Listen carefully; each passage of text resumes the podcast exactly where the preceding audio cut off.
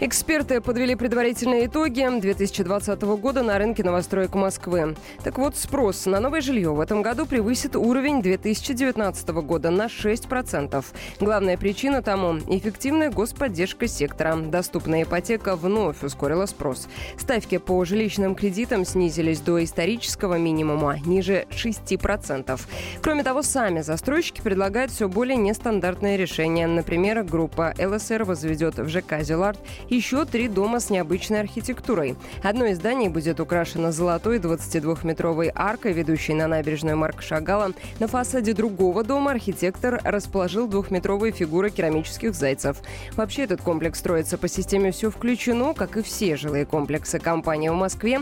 В итоге получается не просто жилой квартал, как произведение искусства, но и детские сады и школы, зеленые пространства для отдыха и спорта и даже магазины с кафе.